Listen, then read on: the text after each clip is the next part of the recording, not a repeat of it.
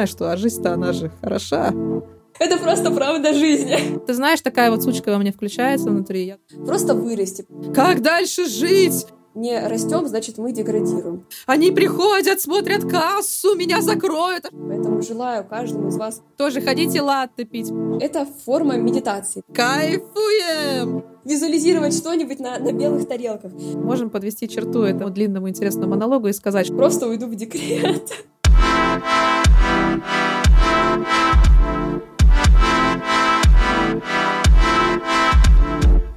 Привет, друзья! С вами Ева Сытина, и это подкаст «Удобно, а неудобно». И сегодня на мои неудобные вопросы ответит Ирина Федичкина, звукорежиссер подкастов.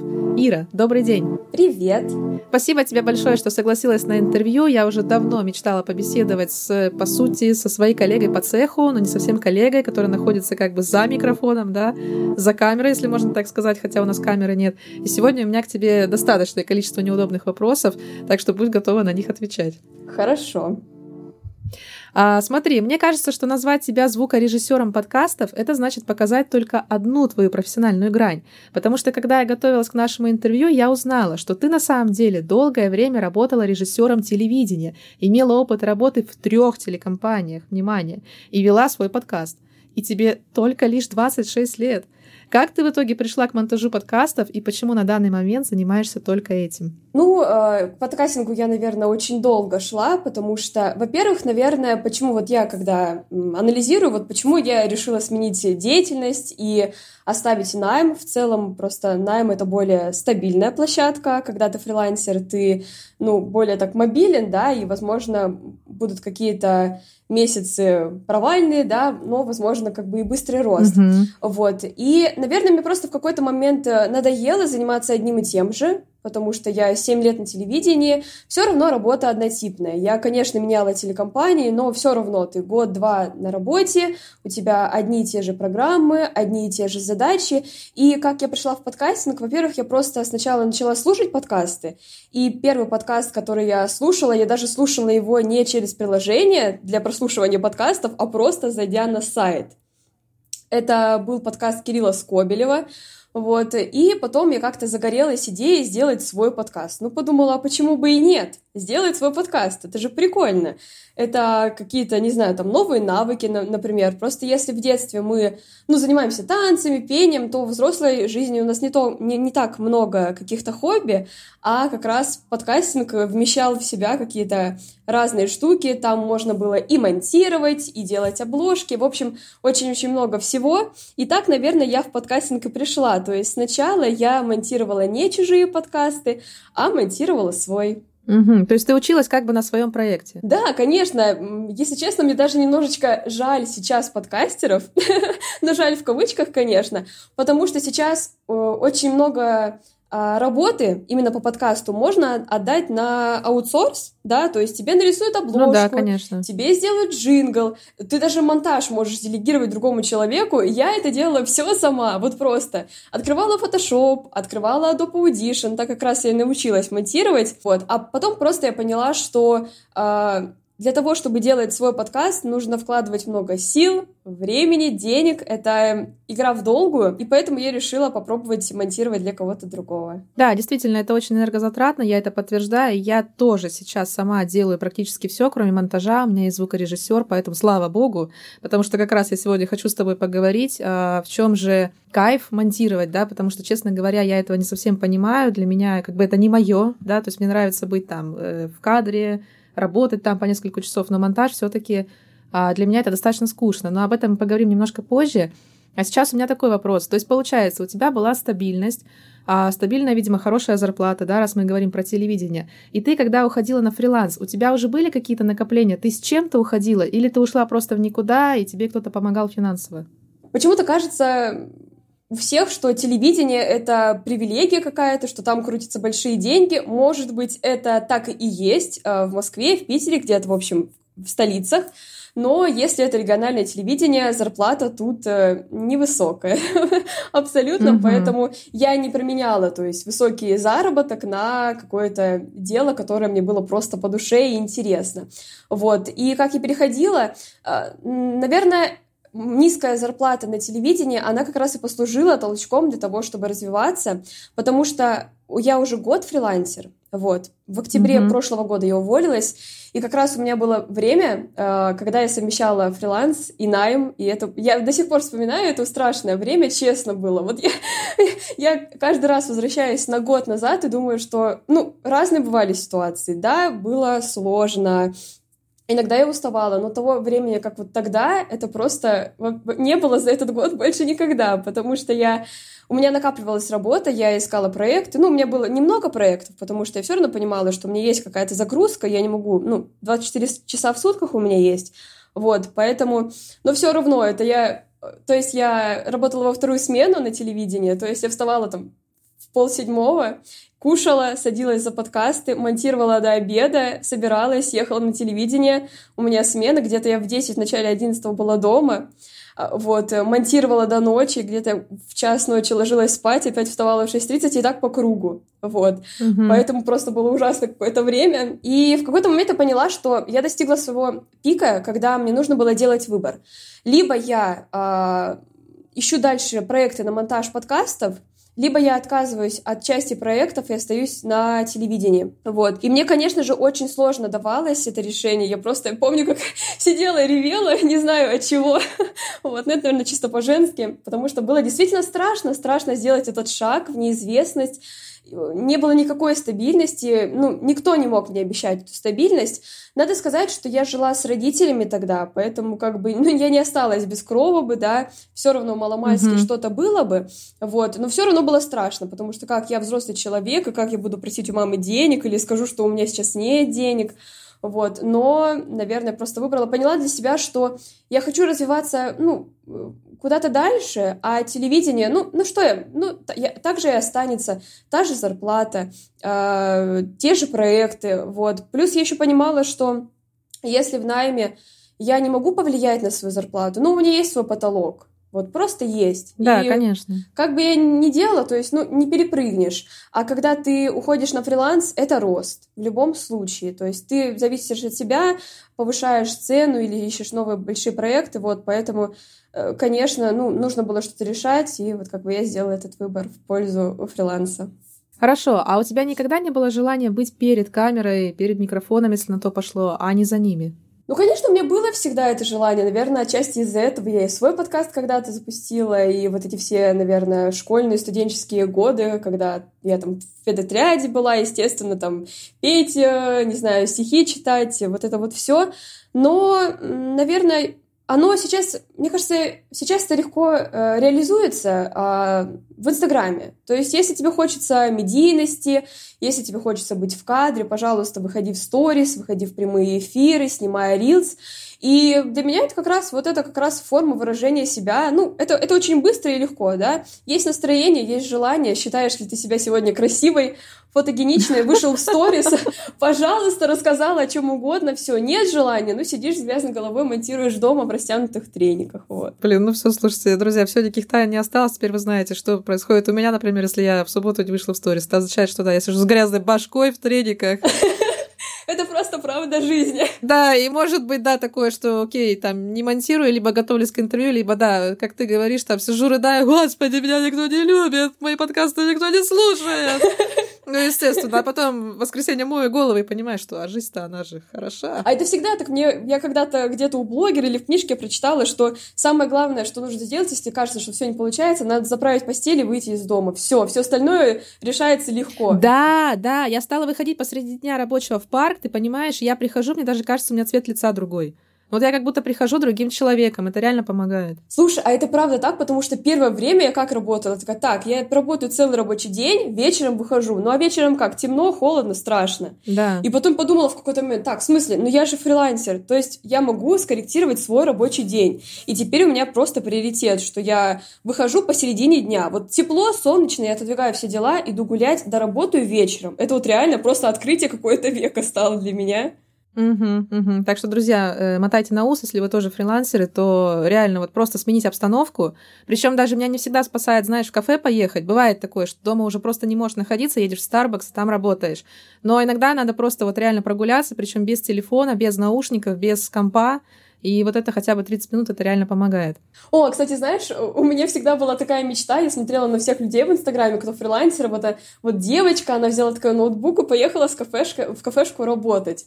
И у меня была, и у меня была мечта, понимаешь, просто взять, вот работать в кафешке. И что ты думаешь? Я купила себе комп. Естественно, ноутбука у меня нет.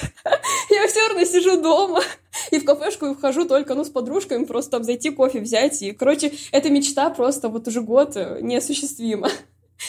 Слушай, ну вот тебе надо цель поставить, либо просто у Деда Мороза попросить ноутбук хотя бы, чтобы для того, чтобы ездить в Starbucks и там работать. Ну, а ты знаешь, я, кстати, думаю об этом, потому что а, вот, ну, смотрю на людей, которые там путешествуют, в путешествиях работают. Просто вот для меня, допустим, я вот уезжала в Калининград в сентябре, и я думаю, что даже, ну, даже если бы у меня был бы ноут, э, вряд ли бы я его брала, потому что отдых есть отдых, а если ты везде берешь с собой работу, ну, вообще никакого отдыха просто нет. Да, то есть я себя ловлю на мысли, что, например, я все время в Инстаграме, на меня уже даже мой молодой человек наезжает, что типа побудь со мной, убери, хватит, давай не будем фотографировать, пожалуйста, тебя на каждой улице, типа без этого никто не умрет. Но вот мы, кстати, вот недавно, да, ездили как раз вырвались в другой город, знаешь, просто тоже там посмотреть что-то новое, просто отдохнуть.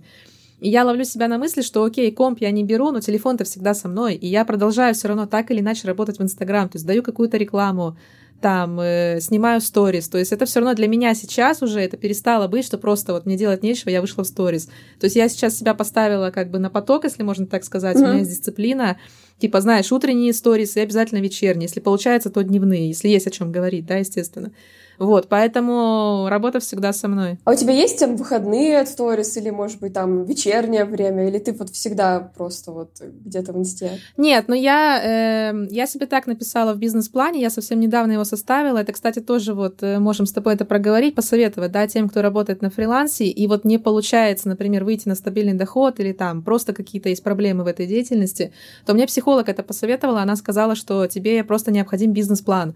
Ну, типа, например, там каждый день с понедельника понедельника по пятницу во столько-то я начинаю работать. То есть как на нормальной работе. Да-да. Не размазано, что вот сегодня я встала в 9 утра, завтра в 11. И я поняла, что меня это как бы ну, оно не помогает мне работать, то есть я не развиваюсь, когда вот я в этом плаваю. А когда у меня есть вот четкий график, то э, я у меня лучше получается как бы и заработок, и все. А что касается твоего вопроса, то у меня, по-моему, я написала, что это либо суббота, либо воскресенье в зависимости, опять-таки, я куда-то, если поехала, то я покажу, куда я поехала, если mm-hmm. там что-то интересное, да, потому что у меня такой, как бы, скажем так, ну, не travel, прям Инстаграм, ну, потому что я живу в Испании, и все равно это интересно. Конечно, людям, да. тут не живут, да.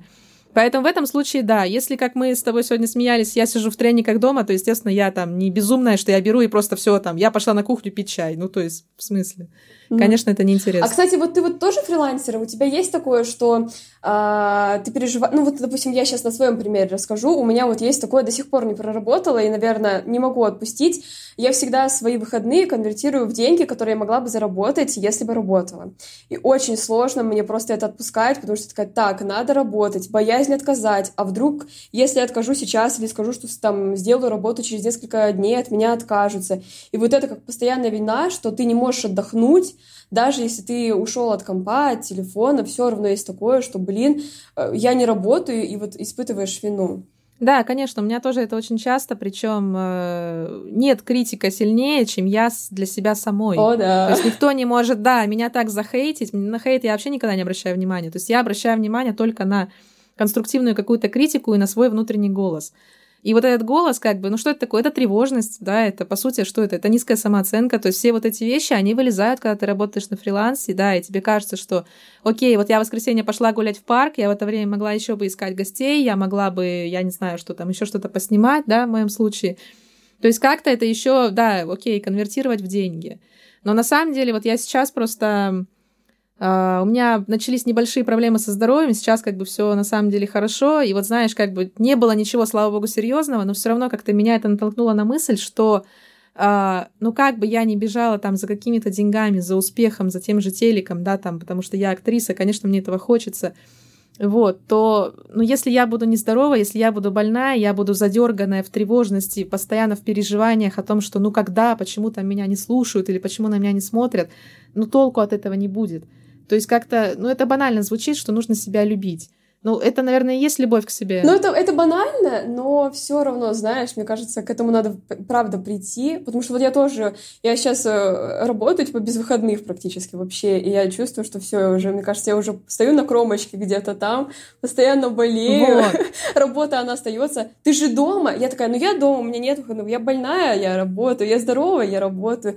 Тут еще, видишь, фриланс делал такое, никакого больничного не может быть, отпуск тоже не может быть. Ну да, конечно, то есть, но ты все равно Э, если, например, в твоем случае, да, у тебя же есть там клиенты, я так понимаю, которые заказывают монтаж, да, угу. то есть, мне кажется, все равно же можно договориться, либо как-то, опять-таки, очень важно планирование, то есть тебе нужно как-то так расставить свой монтаж, сегодня я монтирую для Васи, завтра для Пети, я грубо, да, говорю, там, да, у кого-то что-то срочное, окей, я беру двойную оплату, вот, поэтому и как-то это распределить. Например, вот у меня сейчас э, после, я не знаю, там 20.30 или 21.00 а, мы садимся ужинать, то есть после этого я уже стараюсь не работать. То есть единственное, что ответить может быть на email, еще что-то, но мы как бы мы все садимся, значит, там ложимся на диван, смотрим сериальчики, то есть и как бы вот не тревожимся о том, что можно было бы еще что-то поделать до 12 ночи. То есть, естественно, если у Андрея, это вот мой э, молодой человек, и он как раз мой звукорежиссер, то есть, если у него есть вот такие срочные там монтаж, опять-таки, потому что он тоже это делает на заказ, то он садится и делает, окей, до 11 ночи он будет сидеть монтировать. Но как бы в основном, то есть мы стараемся от этого отключаться. Я себе уже стала говорить, например, я начинаю, знаешь, у меня изнутри вот себя грызть. Так, не дотянула, не дожала, тут получилась там не такая, тут сказала не так, надо было по-другому. И я как-то себе стала как бы как другим голосом говорить, подожди, не, не надо, не крути себя, ничего страшного, хорошо, здесь не получилось, ты сделаешь лучше в следующий раз. Ты же не проводила операцию на мозг, на твоих руках никто не умер. То есть ты работаешь в сфере развлечений кайфуй, и, и ничего страшного, если ты совершила какую-то ошибку или ты куда-то не успела. И мое от меня не уйдет. Да, это хорошо на самом-то деле, да, наверное, нужно иногда останавливаться, быть в ресурсе, так сказать, вот. Да, Но да. с другой стороны, знаешь, я думаю о том, что Uh, ну, как по мне сейчас, у меня вот нет детей, я пока еще не замужем, да, я тоже с молодым человеком, и, кстати, молодой человек мне, наверное, и помогает структурировать uh, свою работу, потому что он работает 5 на 2, он работает в графике, и я, понятное дело, ночами я не сижу, на выходных я, ну, стараюсь как-то куда-то выйти с ним, да, устроить себе такой выходной, вот. Но все равно, знаешь, есть такое, что мне вот хочется успеть. Вот у меня подружки некоторые уже рожают. У меня подружка одногодка, она уже треть, третьего родила. В 26 лет! 26! Господи. Ну вот, получается, в следующем году 27, да, получается, еще же год не, не, не ушел. Вот, а мне хочется, типа, блин, я такая, так, ну сейчас надо быстрее, пока еще там я молодая, пока еще могу что-то. Типа, потом уже будет все равно, как бы там перерастешь, старость не за горами. Ты знаешь, мне сейчас приходит в голову одна интересная цитата Пабло Эскобара. Я когда-то интересовалась его личностью, прочитала его биографию, наверное, все-таки не автобиографию, не помню, биографию. Так вот он там, значит, когда-то говорил, что... А он, э, напомню тебе, стал там э, долларовым миллиардером, э, сама знаешь на чем, да, я думаю, там, условно, в 23, там, в 22, ну, короче, очень-очень рано. То есть он был младше, чем мы с тобой сейчас, и вот у него уже были эти дикие деньги, там, эти вертолеты и все остальное. Так вот, и он говорил, что э, что меня мотивировало там в мои 20, значит, просто я себе в какой-то момент сказала о том, что если до 30 я не заработаю свой первый там миллион, наверное, миллион, не миллиард долларов, то типа я покончу с собой. Ого. И вот ты знаешь, да, я когда эту фразу прочитала, я, знаешь, мне тогда было, наверное, лет 20, да, 21 как раз, и я, вот, блин, ну, дура, да, вот, не знаю, я вот это прочитала и думаю, как сильно, блин, потрясающе, это ж надо вот себя тоже так замотивировать, и тогда я тоже, как Павла Эскобар, буду летать на вертолете на работу на свою, знаешь. А сейчас я понимаю, думаю, ну жить-то хочется как-то. Слушай, ну не, на миллион тоже хочется, но как бы в 30 лет я не собираюсь никуда вообще, потому что, потому что как бы кайфово жить-то вообще-то. Поэтому, знаешь, тоже такие крайности это, это плохо. Крайности крайности, но все равно я, допустим, заметила, что есть люди э, замотивированные прям заработать миллион, все, прям на тачки, на шмотки.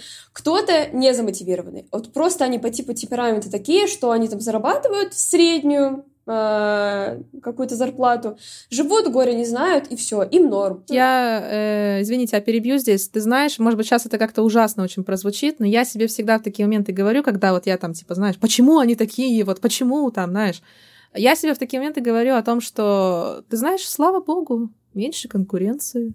Кстати. Да, и как-то, ты знаешь, такая вот сучка во мне включается внутри. Я думаю, окей, пусть, хорошо, сидите, мне больше достанется. Почему ну, нет? кстати, блин, да. Ну, я, наверное, в таком ключе не думаю. Я думаю, наверное, о том, что... Я помню, когда я вот э, как раз вот год назад было время, ну, типа, я не так много зарабатывала, и всегда... Кофе, короче, люблю, знаешь, вот это в стаканчике, всегда это так романтично, Мгм, мило, конечно. сфотать, естественно. Это, наверное, еще потому, что мы смотрим блогеров, которые там в Старбаксе, сижу в Старбаксе, вот э, пью свой э, латте э, на соевом молоке, и мне всегда хотелось, понимаешь, а у нас там, типа, вот в регионе там чашка кофе стоит 150 рублей, а я там, допустим, 20 тысяч зарабатывала, например. Вот, и там каждый день там пить кофе не могла себе позволить, не могла себе позволить такси. И для меня вот первым таким вот э, критерием, когда, чтобы вот хорошо зарабатывать, чтобы могла себе кофе каждый день покупать. И на такси ездить. И вот сейчас я уже, ну, понятное дело, что я не миллион зарабатываю, но, по крайней мере, могу себе позволить и кофе каждый день, на такси куда-то поехать, и туда и обратно, и даже если там не час пика, даже если я просто, ну, не хочу. И сейчас такая, блин, а вот когда-то же было время, когда действительно думала, что ногти за тысячу рублей я не могу себе позволить, и я отказывала себе в этом. Я тебя прекрасно понимаю. Я просто тоже все студенчество работала, и уже на четвертом курсе, да, вот я, кстати, могла себе там такси, знаешь, такое вот на бизнес-ланч пойти между парами, а до этого как бы, ну, тоже... Ну, как-то, знаешь, я вот не страдала от этого. Как-то вот у меня не было такого, что вот я не могу себе позволить, как плохо, я несчастна. Как-то у меня такого не было. Да нет, у меня тоже ничего не было. Ну, конечно, вот ну, нам же все равно хочется, да, вот что-то вот, ну, не, не думать, наверное, не считать хотя бы какие-то, ну, минимальные вещи, да, понятное дело, что каждый день ты не будешь квартиру себе покупать, но хотя бы вот какие-то маленькие радости. Ага, конечно, то есть и звучит вроде как мелочь, да, там кофе, такси, но на самом деле, а почему нет? Почему не сделать это, Это своей мотивацией? Если тебя, конечно, тебя это двигает вперед, и все, все нормально. Да, да. Слушай, ну, мне прям очень нравится наш разговор. Надеюсь, друзья, что вам тоже интересно. Обязательно оставляйте свои комментарии, фидбэк на тему того, э, как вы жили в студенчестве, какая у вас была мотивация. Это всегда очень интересно почитать. А, и какие, какие у вас страхи вот сейчас или, может быть, до этого были в плане там заработка, я не смогу, я не успею, и даете ли вы себе выходной, мы с удовольствием это почитаем. Хорошо, а ты сегодня уже сказала о том, что ты живешь в регионе, да, не в Москве, не в Петербурге, а в Барнауле. Э, Вот скажи, пожалуйста, такой неудобный вопрос. А Сколько ты зарабатываешь в месяц и хватает ли этой зарплаты для жизни в Сибири? А если бы ты решила переехать в Москву или Петербург, тоже хватило бы этого?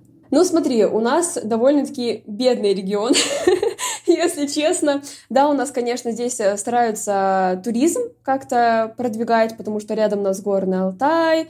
Да, конечно. Все равно. Но, тем не менее, как-то все очень печально. Работы, к сожалению, нет. У нас очень много ТРЦ строится, то есть заводы закрываются. Раньше у нас э, с Барнаула отправляли на фронт патроны, какие-то детали. Сейчас все позакрывалось просто. И, не знаю, ТЦ просто, мне кажется, на каждого человека по одному. Вот, поэтому и зарплаты сейчас не очень. В регионе у нас, наверное, 20-25 тысяч — это нормальная зарплата. Вот. Ну, как в Челябинске, наверное, у меня, да, 30, может быть. Да, да, как бы в, реги- в регионе, да. Я, допустим, помню, я года три назад или сколько, короче, когда я уволилась с одного телевидения и не могла устроиться на другое телевидение, я работала в Доме народного творчества, ну, в ДК, короче. Там была зарплата 12 тысяч. Я работала там, по-моему, месяца 4 и думала, «А, 12 тысяч мне хватало на проезд и на еду. Все. Кайфуем! Я думала, неужели есть такие зарплаты вообще? Вот. Получается, как раз вот я год назад зарабатывала около 20 тысяч рублей. Сейчас, э, вот в прошлом месяце, получается, в ноябре, да, я заработала 70 тысяч, пока это мой абсолютный потолок финансовый. Класс, слушай, молодец. Ну, это очень здорово же. Но, кстати, блин, я анализирую, думаю о том, что как вообще... Ну, всегда, конечно, как фрилансер, я думаю о том, что как надо э, систематизировать, систематизировать свои процессы, вот. И сейчас я, наверное, думаю, блин, наверное, это мой потолок, вот при том темпе работы, э, при тех затратах и силах э, на монтаж, наверное, вот это мой потолок, и надо что-то дальше думать, перестраивать, потому что, ну, во-первых, и работать без выходных не ок, вот. Но а, мне, естественно, хватает с лихвой, вот, учитывая то, что я еще на съемной квартире живу, но на, за квартиру плачу, вот. Мгм. В целом, наверное, ну, может быть, даже 25-30 тысяч для, ну, для среднестатистического человека было бы нормально, вот. И я, наверное, для себя ну, нашла какую-то такую выгоду, потому что я не работаю э, с заказчиками из своего региона. То есть самые, ближ... ага. самые ближние заказчики у меня Новосибирск, это 500, ой, господи, 400 километров от меня город. Это самые мои близкие заказчики по расстоянию.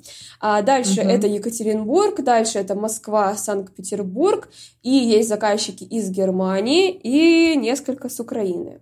Вот. Угу, и, естественно, здорово. да, и, естественно, а, оплата там, ну, по московским меркам проходит. И вот угу. выгадывая вот эту разницу того, что все равно я не так э, много плачу за жилье, э, не так много трачу на какие-то, ну, нужды, в общем, да, типа еда, проезд, все такое. Вот, я думаю, что если бы я жила в Москве или в Питере, у меня было бы трат больше, и, по сути, я ну, не так много зарабатывала, короче, вот. И плюс, наверное, если бы переезжать куда-то, да, например, ну, наверное, я не, грю, не грезю ни Москвой, ни Питером. Вот. В Москве мне никогда не нравилось, я сколько раз приезжала. А в Питер я мечтала в 14 лет, наверное, а, переехать в Питер. Знаете, вот эти ванильные какие-то мечты девочек. Конечно. Питер, вот это все. Тоже ходите латте пить. Да, да, да, да, да, да, да. Вдоль фонтанки, да, или там мойка, что там. Да, да, да. Вот. Ну, вот я три раза побывала там, на третий раз я поняла, что я не хочу туда переезжать. Вот и все.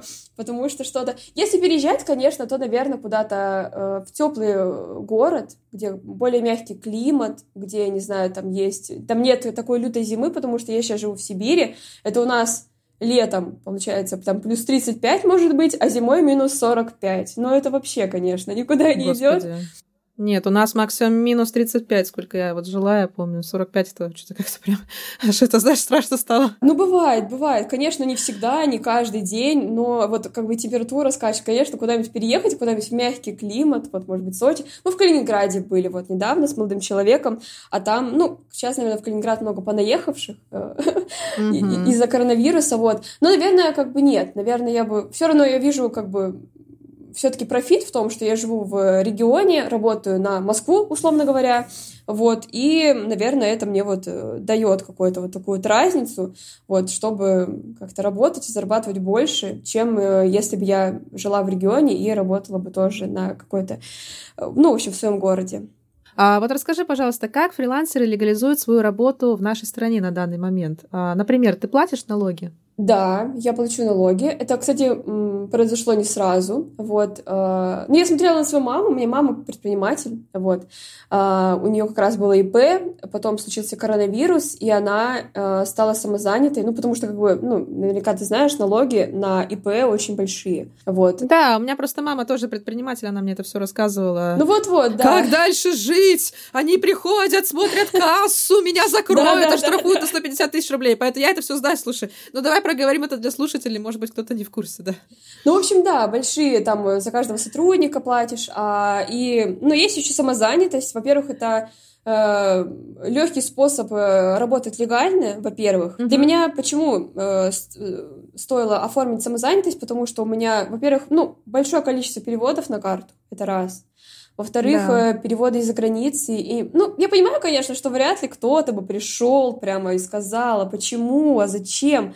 Но э, как бы есть самозанятость, да, и как бы я спокойно живу с этим, потому что самозанятость оформить у нас очень легко, ты просто скачиваешь приложение «Мой налог», э, вводишь там свои паспортные данные, дату рождения, имя, и все, ты платишь налоги через, э, просто привязываешь карточку, банковскую, и каждый месяц платишь налоги. Это все, это очень легко, вот. Но... Классно, да. Но жаль, я, кстати, вот монтировала подкаст абсолютно недавно, блин, с визой, что ли, а, был выпуск какой-то. Как раз они там говорили про самозанятость, вообще как с этим в России, потому что сейчас очень много э, стало самозанятых, и еще гораздо больше самозанятых, которые не стали самозанятым, которые просто работают там, да, что-то делают, получают оплаты за это просто на карту или наличкой, и не оформили самозанятость, потому что никаких плюшек для самозанятых нет, никаких ни больничных, никаких э, страховок, просто ничего. То есть, ну, по сути, мы платим э, какие-то налоги, да.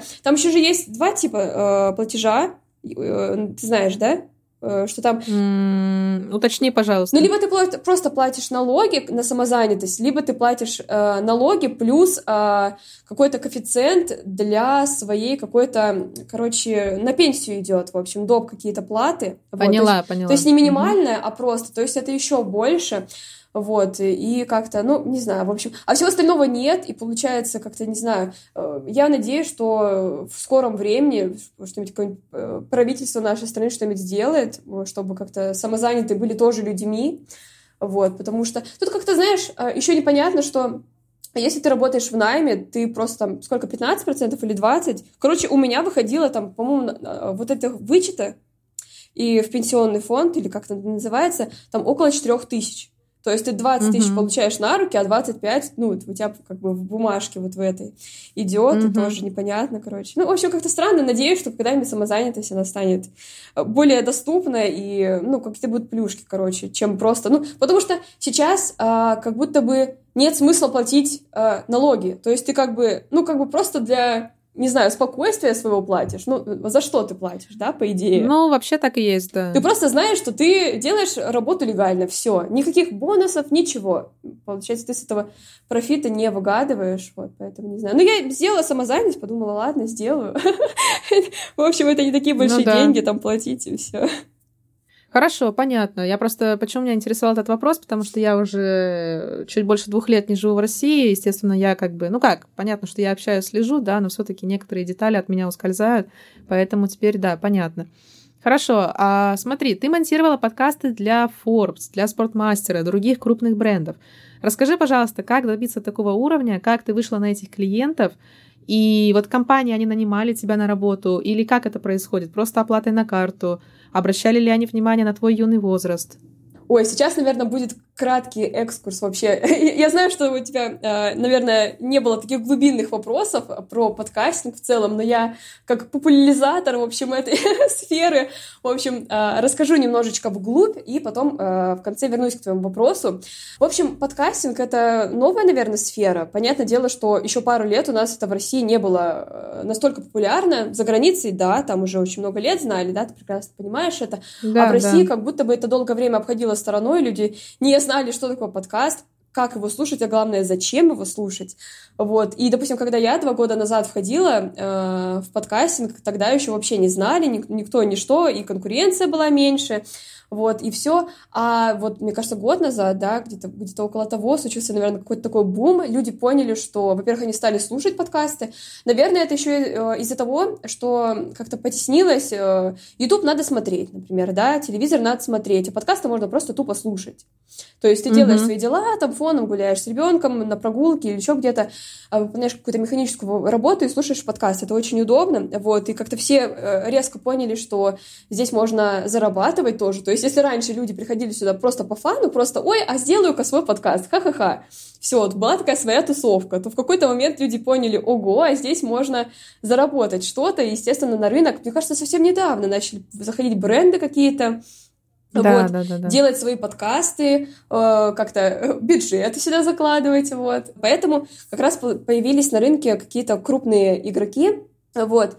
И возвращаясь к твоему вопросу, я думаю, что ни возраст, ни какой-то скилл э, не зависит от того, чтобы работать с крупными брендами. Сейчас расскажу, как это все происходит. Я думаю, что на моем примере, наверное, можно рассказать, как у всех происходит. Вот. Я не думаю, что как-то иначе. В общем, э, если с какими-то частниками, ну, блин, какое-то слово ужасное, грубое. Нет, правильно, правильно, да, с частными клиентами. Если с частными клиентами работаешь, уж как я делала? Я просто тупо э, написала себе какое-то клишированное сообщение, типа, привет, я Ира, я монтажер подкастов, и я могу смонтировать для вас подкаст. И я рассылала это людям в Инстаграме. То есть я просто вбивала подкаст, находила подкаст такой-то и писала в личку человеку. И люди, они просто даже, никто никогда не спрашивал у меня тестовое задание. Никто не спрашивал у меня, сколько у меня лет, есть ли у меня какой-то опыт. Люди просто, это вот было как раз полтора года назад, люди просто такие, да, давай. Они мне скидывали выпуск, скидывали оплату, и мы с ними работали. Все. Класс. То, есть настолько сейчас так уже не работает. Ну, очень редко, наверное, потому что люди либо уже обзавелись монтажерами, либо они как-то уже, ну, в общем, э, сложнее зайти на эту площадку, наверное, потому что конкуренция большая очень. А тогда это работало. Вот. И также вот таким макаром я натыкалась на продюсеров подкастов, вот. И как раз именно через продюсеров я выходила на крупные бренды. То есть это были э, продюсеры крупных, да, может быть, и не крупных, ну, просто каких-то креативных компаний, вот, в Москве. И как раз они уже совершали коммуникацию, к ним обращались бренды такие вот, как вот Forbes, Sportmaster, и же с ними, вот, и как раз через продюсеров я и, ну, монтировала э, подкасты. Надо сказать, что м- чем отличается монтаж для Э, частного лица, частного подкастера и для организации. В общем, не люблю работать с организациями, если честно. То есть, да, конечно, все знают Спортмастер или все знают Forbes, и никто не знает Васю там Ипанова. И, конечно, да, громкое имя, и можно написать это в шапке профиля. По факту, по факту, э, я сталкивалась с огромным просто количеством правок, каких-то переделок, потому что если я монтирую подкаст для Forbes, его отслушивает сначала редактор, от фирмы, с которой я работаю, да, от подкаст-студии. Дальше uh-huh. отслушивает какой-то пиар, пиарщик или редактор уже непосредственно от компании, потом, возможно, слушает автор, который участвовал в этом э, деле, потом э, отправляет на согласование гостю, и со всем этим пулом правок ко мне э, редактор э, возвращается, я и все это делаю, и опять по новой, и а, огромное э, количество правок и цензуры, вот, и поэтому просто я сейчас каждый раз открещиваюсь от того, чтобы монтировать для крупных компаний, потому что понимаю, что, ну, это не стоит, наверное, того. Лучше я буду... Но подожди, но это же, наверное, другие деньги. То есть ценник для Forbes и ценник, например, для меня, для Евы Сытина, это разные вещи. А вот, кстати, знаешь, у меня получилось не так. Вот честно, я до сих пор думаю над этим, что, наверное, действительно надо было либо ценник другой ставить, либо как. Конечно. По крайней мере, сейчас я думаю, наверное, о том, что вот, ну, вот сейчас Новый год, да, я, получается, буду повышать цены, наверное, своим продюсерам, да, через которых могут прийти такие заказчики крупные, да, наверное, все-таки ставить отдельно, потому что, да, э, для бренда это отдельные бюджеты, у меня получалось так, что я вот монтировала за одну и ту же цену, получается. Ай, это неправильно, да. Вообще, да. Но тогда это год назад было, наверное. Да, где-то так. И тогда угу. я... Тогда в целом на меня вот этот ценник, то есть был, ну, повыше, чем для частников, но все равно. Вот. И тогда я, конечно... И тем более, видишь, если они тебя спрашивают, там, ну, например, почему у вас такая цена, ты можешь как раз-то аргументировать, вот как сейчас мне. То есть мне абсолютно все понятно. Я, например, согласилась бы с этим. Окей, если я прохожу пять кругов ада, прежде чем вы одобрите мою работу, ну, типа, извините, это ж мое время, это мои нервы, то есть... А так я отправила частному лицу, например, просто она там сказала, окей, давай вот это только вырежем, и все. Да, и никаких нервов нет. А то, что ты описываешь, ну так там, конечно, должна быть другая цена. Ну, видишь, у меня как-то наверное, сложно меня отношение к ценнику вообще всегда, конечно, потому что с кем это обсуждать, да? У меня не так много знакомых монтажеров, которые монтируют прям вот подкасты для каких-то других брендов. То есть вот вилки цен, по сути, не с кем обсудить, да? И, угу. ну, я для себя это решила так, что, ну, вот мне ок монтировать за эту цену, ну, нормально, да, там выходит, типа, хорошо.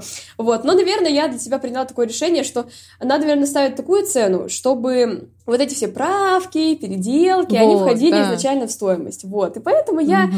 наверное, ставлю сейчас, по крайней мере, стараюсь вывести все проекты на ту цену, чтобы, если вдруг что, я за эту цену могла даже перемонтировать. Вот просто начисто все, чтобы это было. Это потому что мне очень не хочется, я, кстати, не понимаю, некоторые подкастеры мне пишут, допустим, я пишу, привет, я монтажер, давай монтировать для тебя подкаст буду.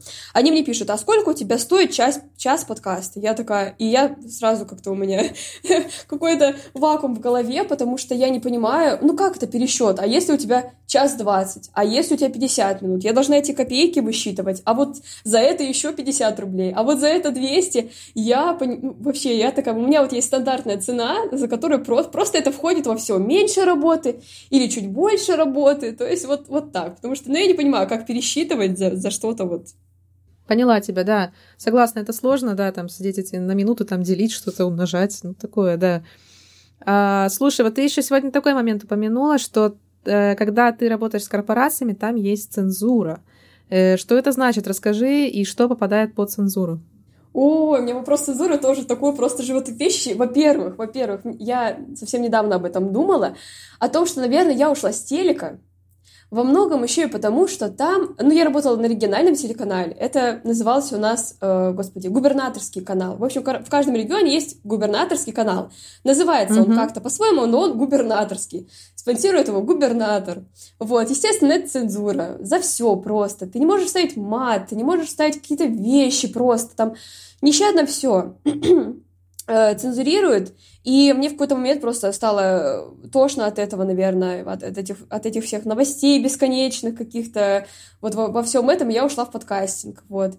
И тут, конечно, меньше цензуры, во-первых, наверное, потому что я, ну, чаще всего, наверное, э, Э, возрастная, возрастная вот категория подкастеров, ну, там 20, там 20, 20, 25, там 30 лет, да, то есть люди молодые. По сути, mm-hmm. они, конечно, так не цензурируют свои подкасты, если... Ну, там, конечно, еще можно, типа, либо они не хотят э, свой значок, э, значок на свой подкаст, там, 18+, они, конечно, там запикивают мат, вот, убирают какие-то вещи, но в целом, наверное, могу сказать что про Путина, не знаю, там, про политику, про секс, еще что-то. Конечно, то есть э, подкасты, они сейчас почему у нас набирают популярность, да, потому что там как бы как раз все вот как есть в жизни, то есть там свободно обсуждается секс, а, политология, да, то есть что-то вот такие вещи, которые вот то, что ты говоришь, на телеке они недопустимы, да, потому что в зависимости от того, кто спонсирует, тот как бы, кто платит, тот и заказывает музыку. Вот, а подкасты это именно прикол в том, что ты как будто общаешься или слушаешь разговор двух друзей. Там, конечно, может быть и мат, и все остальное, да. Но многие люди убирают, то есть мат не ставят. Конечно, у, у многих людей а, ну, конечно, они оставляют какие-то вот вещи, острые углы, возможно, да, но мат э, все-таки стараются убирать, вот. Но, наверное, если мы говорим про бренды, там цензура просто как, как на телеке, мне кажется. Я монтировала, я сейчас без имен, естественно, монтировала один подкаст, mm-hmm. который э, запустил банк один из... Так. Э, мы не можем назвать его, да? Мы не, мы не можем называть его. Один, один из банков решил okay. сделать свой подкаст. Вот. И все. И там были гости такие интересные. И был, значит, подкаст... Блин, я уже не помню, с кем... А, господи, э, э, про фольклор. Э, пришла, угу. пришла девушка-спикер рассказывать про фольклор. Причем не только тот русский народный фольклор, а какой фольклор сейчас, в 21 веке. У нас тоже есть фольклор в 21 веке. Просто она рассказывала о том, как он выражается. И там было очень много вещей по поводу Путина, Навального, вот этого всего. О, все как мы любим. В итоге, в итоге, там настолько сократили подкаст, там настолько вырезали все, что я просто... Я вырезала все, конечно же, но я писала редактору, девушке пишу, блин, мне так обидно, что был такой интересный подкаст, его просто угу. безжалостно обрезали все, подчистую, и ничего не осталось. Но это, наверное, во многом потому, что это действительно был банк, и какая-то крупная организация, и действительно для них это их имя. Они не могут там ну, да. э, сказать что-то плохо про политику, вставить мат, еще что-то сделать. Не могут, потому что, ну, мне кажется, это немножко другие категории. Э, к частнику не придут и не скажут, а у вас мат там, или вы что-то сказали не то. А вот именно к таким крупным брендам, а вот именно к таким крупным брендам могут прийти, и они, конечно же, ну, все вырезают, вот, поэтому ну, наверное, да, действительно классно, что в подкастах как-то более лояльно, что ли, к этому относятся, что... Но все таки наверное, знаешь, э, я, наверное, как человек, который там 7 лет э, пробыл на телеке, все равно я стараюсь убирать какие-то вещи, все равно. Никто не прикапывается никогда, я не говорю, что там возвращаешь что-то, но я всегда стараюсь какие-то углы обойти, там вырезать что-то, сделать, потому что все равно понимаю, что ну а вдруг что? Все равно. Mm-hmm. Разные люди слушают, и как бы все равно а, вот у монтажера должна быть вот этот внутренний цензор внутри, просто чтобы как-то вот что-то оставить можно, что-то нельзя. Иногда, иногда mm-hmm. просто девочки, там, ну, девочки, мальчики в подкастах шутят, я вырезаю что-то, что кажется мне немножечко обидным или таким каким-то я все-таки убираю, потому что не дай бог, не дай бог что. Смотри, я поняла. Давай вот э, назовем как бы списком, да, еще раз, что обычно ты вырезаешь и что обычно могут забанить. Просто мне интересно вот этот момент уточнить, потому что не совсем все-таки понимаю. Понятно, значит, мат, естественно, да, политика, критика нынешней власти тоже понятно. А еще что? Вот прям давай по пальцам назовем. Слушай, ну тут, мне кажется, э, мне кажется, все размыто. Я думаю, что просто, наверное, можно что-то обсуждать, но если это не агрессивное что-то, да, если ты не супер-мега хейтишь что-то, да, понятное дело, что есть какие-то вещи, угу. ну, за которые... То есть оскорбления вырезаем. Оскорбления, да, какие-то. Ну, и люди угу. сами понимают, что как бы это большая аудитория. Наверное, никто не будет просто, просто о чем-то выражаться резко, резко что-то вот радикально о чем-то говорить, наверное. Если ты говоришь о том, что да, возможно, есть какие-то мнения, Вот. Но опять же, наверное, есть разные шоу, есть, ну, просто разные вещи. Но у меня таких подкастеров, которые прям совсем грубо оскорбляют чувство верующих, э, там, высмеют религию, не знаю, политику или еще что-то, все равно все прекрасно понимают, что, ну, слушает большое количество человек, и все равно есть какие-то вещи. Понятное дело, что, ну, без каких-то оформ... оскорблений, вот просто, наверное, тут, ну, наверное, все размыто просто. Каждый для себя выставляет границы сам. В общем, Ира, можем подвести черту этому э, твоему длинному интересному монологу и сказать, что хочется самой жить и давать жить другим. Да, да, да. Вот на этой прекрасной позитивной мысли мы, в принципе, этот, эту подтему сейчас и завершаем. Да, дай бог жить и давать жить другим. Хорошо, а, смотри, а мы с тобой сегодня уже затронули, точнее, я затронула такую тему, что вот я все время пытаюсь словить какой-то кайф от монтажа своих видео, Um, ну, подкастами, окей, я их не монтирую, да, в основном видеоматериалы какие-то, которые я привожу из поездок, там, для Инстаграма делаю, для себя, но каждый раз после двух дней правки видео я понимаю, что это не мое, мне скучно, у меня начинают болеть глаза, болят руки, то есть устает спина, э, естественно, хочется куда-то выйти, сбежать из дома, уже уйти от этого. То есть я уже знаю, что я могу целый день в кадре работать, могу рано вставать, могу пропустить обед, еще что-то, если я ловлю от этого кайф. Могу записать три интервью в день, потому что мне это очень нравится. Но монтировать всегда я там, когда меня там звали, например, давай там ведущая, но ты что-то там еще поснимаешь, помонтируешь. Mm-hmm. Я всегда говорила, что, пожалуйста, платите мне меньше, но я не буду этого делать. Потому что для меня это просто скучно, я реально это не люблю. И вот я всегда стеснялась задать э, закадровым людям, скажем так, этот вопрос, но вот сегодня воспользуюсь ситуацией, у тебя спрошу. Вот все-таки расскажи, как для себя это не скучно, в чем там креатив, в чем кайф монтажеров, и как вы себя мотивируете вот на эту сидячую работу? Ну, во-первых, надо сказать, что есть разные типы темперамента у людей. Кто-то вот действительно зажигалочка и такой, который прям вот бегать ему нужно вот целый день. А если он не бегал целый О, день, это то, я. Он, то он грустит. вот. Да, да, а да, есть да, люди, да. которые более спокойные. Я, наверное, вот такой человек. Я иногда люблю что-то там выйти, погулять, выйти в сторис, что-то делать, там креативить, быть на виду. Вот. А иногда хочется просто как-то... Для меня это какой-то монтаж, это форма медитации, наверное. Во-первых, я слушаю подкасты.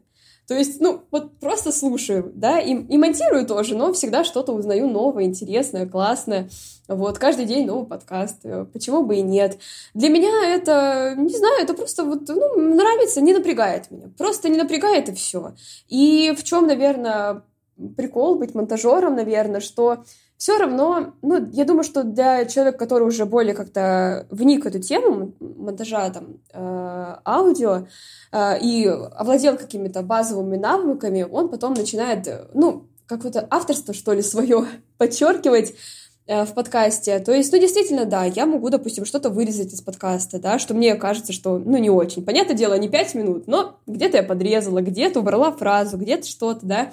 Я очень часто э, делаю тизеры, знаешь, да, вот в начале каждого подкаста, практически каждого подкаста есть эта маленькая нарезка, вот, э, из фраз из целого подкаста. И каждый раз это для меня вот это вот э, мой авторский стиль, я это делаю эту нарезку с тем настроением, которое мне э, показалось вот, э, ну, верным от прослушивания подкаста. Иногда оно ироничное, иногда оно какое-то вот такое, то есть я там всегда отрываюсь по полной, что-нибудь такое, ну, или самый трэш какой, какой-нибудь делаю, вот, отдельное да, да, искусство. Да, да. Вот, потом я считаю, что каждый монтажер, ну, Конечно, ладно, если ты можешь склеить дорожки, сделать хорошо все, да.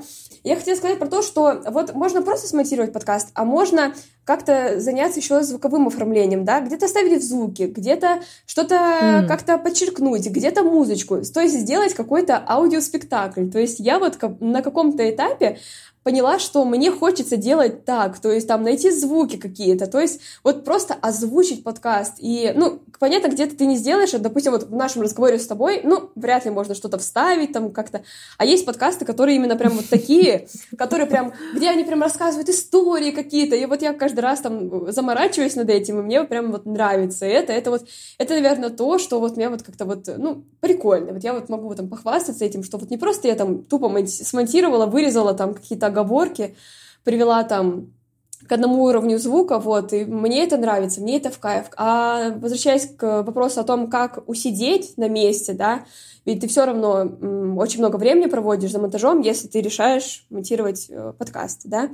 Вот, mm-hmm. а, ну, во-первых, э, чтобы не сидеть долго, надо набивать руку, Э, это раз. Потому что я очень долго сидела и делала это долго, мучительно. Потом я как-то потянула процессы, поняла, где у меня затыки, просто ускорилась. Вот. И поэтому теперь у меня меньше времени на это уходит.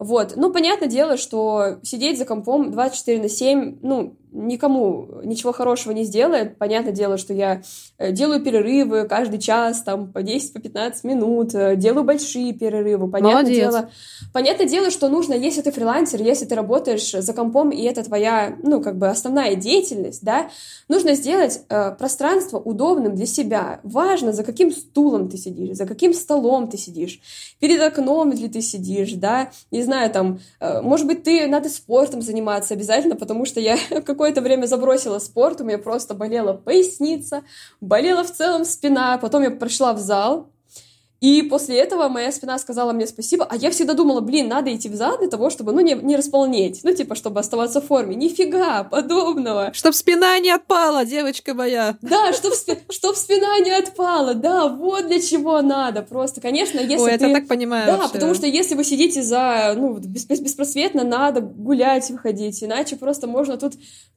похоронить себя за компом, вот, и просто света белого не видеть. Поняла, хорошо, смотри, вот я э, из твоего очень тоже интересного монолога, я уже второй раз это говорю, но все, что мы сегодня говорим, мне действительно очень интересно, ты очень интересный собеседник. Вот мне э, из всего этого более всего запомнилось, и вот то, что я на чем хочу сконцентрировать внимание, это то, что получается есть в любом случае сухая работа, да, то есть когда ты убираешь всякие там, да, вот да, да, техническая, там, э, да. плевки, да, техническая, да, вот это слово техническое. А есть уже начинается, когда креатив, да, то есть когда ты подставляешь какие-то звуки, то есть когда ты начинаешь реально вкладывать душу ну, да, в этот да. подкаст. И вот здесь, наверное, начинается ваше творчество, и, наверное, вот в этом ваш кайф, потому что все-таки у меня был вопрос, в чем кайф? Да, наверное, в этом, да. И потом, ты знаешь, э, очень часто моим э, авторам подкастов, да, с которыми я монтирую, там пишут, ой, как классно, у вас так гости прям так чисто говорят. Я в эти моменты У всех так речь поставлена прям.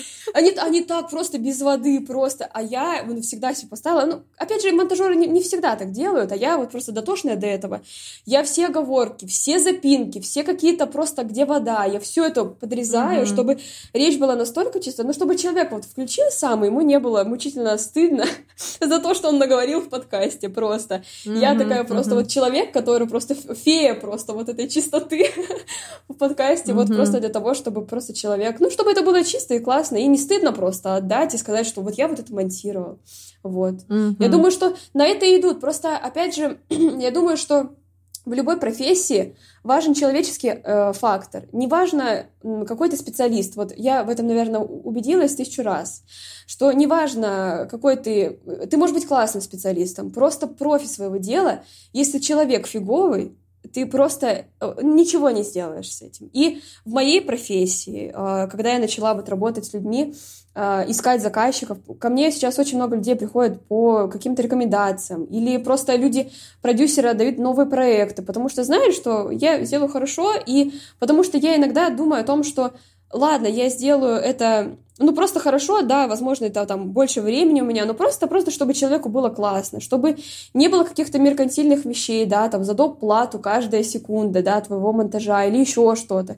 То есть вот эта сговорчивость, наверное, она просто важна, и очень многие люди на этом сыпятся, что просто они вот не могут или договориться не могут, или вот как-то не могут войти в положение другого человека, потому что на другом конце, ну, не провода, конечно, да, но там на другом, на другом конце чатика в Телеграме другой такой же человек. И угу. он видит, да, и он хочет общаться с человеком, который будет делать ему подкаст, делать ему видео, делать ему, не знаю, другую какую-то работу, да, вот. И обо многие об этом забывают. И, ну, наверное, вот если возвращаться к кон- конкуренции, если возвращаться, почему а, выбирают одних или других, просто вот важен очень человеческий фактор просто. Если да. Вот... Располагает человек себе или нет, да? Да, да, да.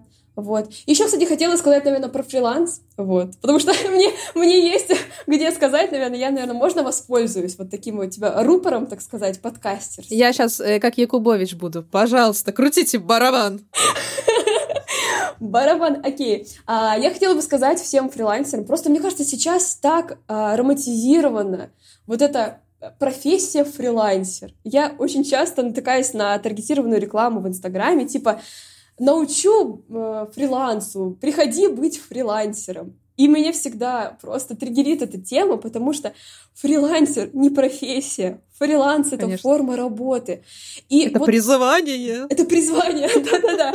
Потому что почему? И невозможно же научить быть фрилансером человека. То есть ты сначала должен быть классным специалистом, и потом уже выходить просто все, вот, ну, многие люди... Я просто книжку недавно в книжном видела, как стать фрилансером. Я просто смеялась там, я не знаю как. Потому что сначала ну, надо вот действительно обладать каким-то навыком, и уже потом выходить на удаленную работу, на фрилансерскую работу, просто. Потому что никто, мне кажется, никто никогда не говорит о том, что, блин, когда ты работаешь, да, классно звучит, я фрилансер, работаю на себя, работаю из дома. Что по факту? Да, я работаю часто без выходных, часто ставлю работу в приоритет, задвигая другие вещи, да, это нестабильная работа, ты должен просто выпрыгнуть из штанишек, чтобы найти заказчиков и вырасти, и вырасти в доходе, и иметь э, какой-то стабильный доход – а люди почему-то, мне кажется, просто э, для тех, кто в найме, они такие, вот был бы я фрилансером. Вот бы зажил тогда. Хорошо. Нет, друзья, ну как вы поняли, мы не ходим целыми днями в Starbucks э, с ноутбуком, со своим макбуком, мы не пьем латте карамельный да, да, и не да, зарабатываем да. при этом по тысяче евро в день, да, к сожалению, да, да. То есть за этим всем тоже стоит работа большая. Конечно, и больная спина, и глаза, и зрение, которое садится, естественно, и другие какие-то проблемы со здоровьем у каждого свои. Поэтому, ребят, то есть это все тоже нужно принимать во внимание. Да, конечно, мы не копаем канаву, да, согнувшись, но тем не менее это тоже работа тяжелая. А, ты знаешь, вот ты еще говоришь, я там поражаюсь, и книги уже стали писать, и курсики, естественно, в Инстаграме, да, у блогеров там купить мой да. курс, стать фрилансером, там заработать миллион в день, да. Ты знаешь, я тебе так скажу, после того, как я увидела на просторах Инстаграма курс у одной блогерши, которая живет в Италии, курс назывался «Как выйти замуж за иностранца», пособие, ты знаешь, после этого меня уже никакими книжками и никакими курсиками не удивишь и не возьмешь. И на этом, в принципе, можно уже занавес. А вот ты знаешь, я вот иногда в минуты какие-то грустные очень сильно, когда опускаются руки, я думаю, что если ничего не получится у меня в профессии, если я не состоюсь... Выйду замуж за иностранца. Нет, я даже не за... Я просто, я выйду замуж и рожу ребенка. Типа, ну, это, это мой просто запасной вариант. Я честно, я иногда иногда об этом думаю, блин, вот я пока поработаю, если вдруг что, я просто стану мамой в декрете, я мать, я жена, знаете, как пишут вот эти все в био. Ну, я ж мать, конечно. Я не хочу оскорбить мамочек, да, понятное дело, что это, ой, тоже очень важно, но, блин, mm-hmm. я думаю, крайний случай, я просто уйду в декрет. Нет, ну, э, конечно, то есть я же понимаю, о чем ты говоришь. Понятно, что когда там знаешь, она пишет там «я ж мать» или там «мама двух ангелочков», а потом она тебе так хейтит в комментариях, что ты просто, знаешь, уже не обращаешь внимания на то, мать или кто она там, понимаешь? Ну, просто действительно какие-то ужасные женщины, не знаю вообще. Конечно, дай бог им здоровья, но так себя нельзя вести, плохо это, а-та-та. Что я хочу сказать, что Конечно, работа, да, или как сказать, дело, вот это материнство, это, конечно, безусловно, оно не менее сложное. Спина там тоже болит, поэтому при всем уважении, но, э, конечно, это разные вещи. И самореализация, мне кажется, ты тоже так же, как я, думаешь, это очень важно. Да, да. Материнство просто не навсегда, это, наверное, просто как дополнительная штука, да, а все равно ты должен быть кем-то, а уже потом мамой, там, женой, э, еще, еще кем-то. Я тоже так считаю, да. Потому что сначала ты, твоя самореализация, а потом уже ты даешь кому-то жизнь и начинаешь кого-то учить жизни. Да, да. Хотелось бы сначала самой научиться жизни, а уже потом кого-то учить. Хорошо, а, смотри, один из последних вопросов, которые я сегодня подготовила, следующий. Вот как ты считаешь, мнение человека с вот этой вот внутренней кухни, да, с монтажа, тот, кто этим непосредственно занимается, вот все таки подкастом на русскоязычном пространстве удастся стать такими же популярными, как видео на Ютубе, например? Мы тоже будем собирать по миллиону прослушиваний? Или эта деятельность так и останется нишевой? Я думаю, что когда-то, когда-то, наверное, это еще более вырастет. Я не знаю, на, насколько прямо так, потому что э, англоязычный подкастинг, он же тоже не, не в один щелчок пальца, да, э, возрос до миллионов прослушиваний. Мы, безусловно, растем в этом плане. Я верю, что, конечно, когда-то подкастинг еще больше вырастет. Я думаю, что он не переплюнет э, там телевидение или YouTube, например. Нет, он просто встанет вровень, да, э, с, с этими сферами, потому что все равно, наверное, у нас идет перераспределение ценностей, а все равно поколение меняется, да, наши мамы и бабушки смотрели и смотрят телевизор. Я телевизор не смотрю, мое поколение не смотрит телевизор, оно смотрит YouTube, и оно слушает mm-hmm. подкасты, вот, поэтому, наверное, да, и, наверное, я думаю, да, у подкастинга русскоязычного огромное будущее, вот, а, просто, наверное, оно тоже э, в скором времени, наверное, перерастет во что-то больше, потому что отсеется, да и сейчас, наверное, уже отсеивается подкасты, которые неинтересны, которые плохо сделаны, сделаны некачественно. Mm-hmm. Когда когда-то останутся те э, подкасты, которые вот как раз двинут, потому что, мне кажется, сейчас подкастинг, он же все равно модернизируется. Если раньше подкаст это был просто э, разговор двух людей, да, сейчас очень много подкастов сериалов, подкастов расследований, подкастов, э, не знаю, аудиоспектаклей, то есть люди переносят в подкастинг как раз телевизионные форматы, да, привозят э, сюда драматургию, короче, подтягивают другие сферы, и мне, конечно, от этого очень радостно, что вот есть все-таки подкасты, все это переходит на новый другой уровень, вот, Поэтому я думаю, как, когда-то, когда-то вот все, все люди будут знать о подкастинге, все люди будут слушать подкасты, потому что это как минимум удобно, просто удобно. Не нужно смотреть, нужно просто слушать. Твои слова до слушателям в уши. Слышите, слушатели? Надо слушать подкасты. Это сейчас такая ненавязчивая реклама была подкастинга в целом. О, да. Хорошо, спасибо тебе огромное. И самый последний вопрос. У нас все-таки тут скоро самые главные праздники года, Крисмас и все такое. Вот, скажи, пожалуйста, мне свое э, новогоднее пожелание для меня, для всех наших слушателей. А, вопрос такой: вот что ты посоветуешь нашим ровесникам? Потому что все-таки я сегодняшний разговор планировала как общение со своей ровесницей. Вот именно мы молодые, мы перспективные, мы двигаемся, мы зарабатываем рассуждаем, добиваемся чего-то. Вот э, от тебя лайфхак, совет, как найти мотивацию идти к своей цели и зарабатывать, кайфовать от того, что делаешь в нашем обществе, которое может быть все-таки еще не ко всему готово, еще не совсем развито, но тем не менее готово принимать новые формы творчества и э, творчества, да.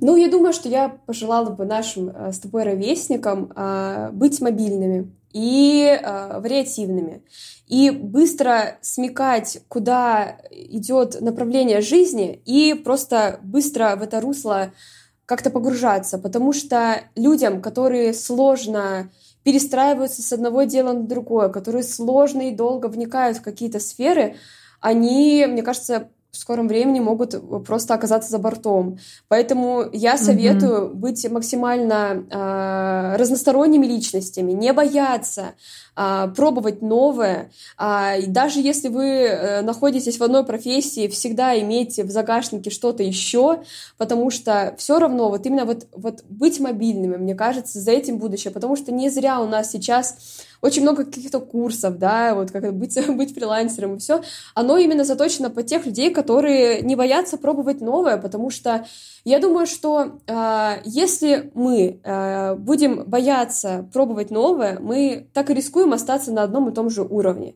Развития, э, дохода, эмоционального какого-то, духовного тоже развития. Просто иногда, наверное, боязно а, сделать вот этот первый шаг. Но, наверное, по своему опыту я могу сказать, что самое страшное — это вот просто решиться сделать этот шаг. Все остальное будет уже неважно.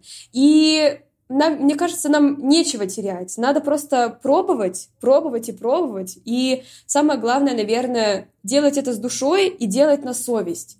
И вот ну, просто делать то, что вам нравится, и расти в этом. Просто, не знаю, развиваться каждый раз, пытаться стать лучше, вот, потому что, наверное, сейчас очень много э, людей, там, специалистов, да, а классных, хороших, замотивированных из них единицы, поэтому я всем слушателям желаю в Новый год, может быть, все-таки либо найти свое призвание, да, в чем-то новом, если вы вдруг э, сейчас находитесь на перепутье, или, может быть, найти какой-то новый вектор для своего развития, просто чтобы вот ваша путеводная звезда вдруг вот засветилась и помогала вам просто, просто вырасти, потому что если мы не растем, значит, мы деградируем. Поэтому желаю каждому из вас, кто слушает, просто на, не знаю, на, на микрошажочек завтра быть лучше, чем вчера. Спасибо тебе огромное. Это так красиво и так потрясающе, и реально вдохновляет, что мне даже добавить нечего. Ира, спасибо тебе огромное. Мне кажется, наш сегодняшний неудобный разговор получился очень удобным, очень уютным. Мне было очень классно, и я, правда, для себя узнала много нового, и ты действительно о некоторых вещах меня заставила задуматься. Вот я сегодня от них как раз буду думать. Сегодня вечером в Икею поеду, пока буду ехать, как раз буду думать. И вы, друзья, пока едете в Икею, включите, слушайте и думайте. А можно медитировать, знаешь, ходить мимо свечек, стульев, там, посуды. Да-да-да-да. Визуализировать что-нибудь на, на белых тарелках. Спасибо тебе большое, что позвала к себе в подкаст. Для меня это первый опыт, когда меня зовут в подкаст, поэтому прям большое, огромное спасибо тебе. С дебютом. Спасибо. Я желаю твоему подкасту большое будущее, классных, интересных и медийных гостей, чтобы и самое главное, чтобы твой подкаст не только рос в прослушиваниях, в статистике, попадал в топ-чаты во всяких Apple, Яндексах и же с ними, а чтобы твой подкаст не только приносил тебе удовольствие, но и как можно быстрее начал приносить доход. Аминь. Спасибо тебе огромное. Слушай, ты у меня первый гость вообще за всю мою историю. А начала я... Э, у меня просто это второй подкаст. Первый я начала 8 октября, поэтому можно сказать... О, так сегодня же 8 декабря, кстати. Ого! Вот это да! Точно, мы пишемся 8 декабря, ровно два месяца, как вышел мой первый подкаст, первый эпизод. И ты первый гость за все это время, которая за меня выполнила мою работу, проговорила. Последнюю вот эту, знаешь, как называется, кажется, плашку, шапку, да, когда я говорю Apple Podcast, Яндекс, подписывайтесь, звездочки, отзывы. Так что спасибо тебе огромное. Друзья, я думаю, что вы все поняли. Пожалуйста, поддержите наше удобно о неудобном. Я буду приглашать еще больше гостей, буду задавать еще более неудобные вопросы и получать классные, вдохновляющие и вполне себе удобные ответы. Спасибо огромное, с наступающими праздниками и до встречи в следующий вторник. Всех целуем, обнимаем. Пока-пока-пока. Пока! -пока -пока. Пока.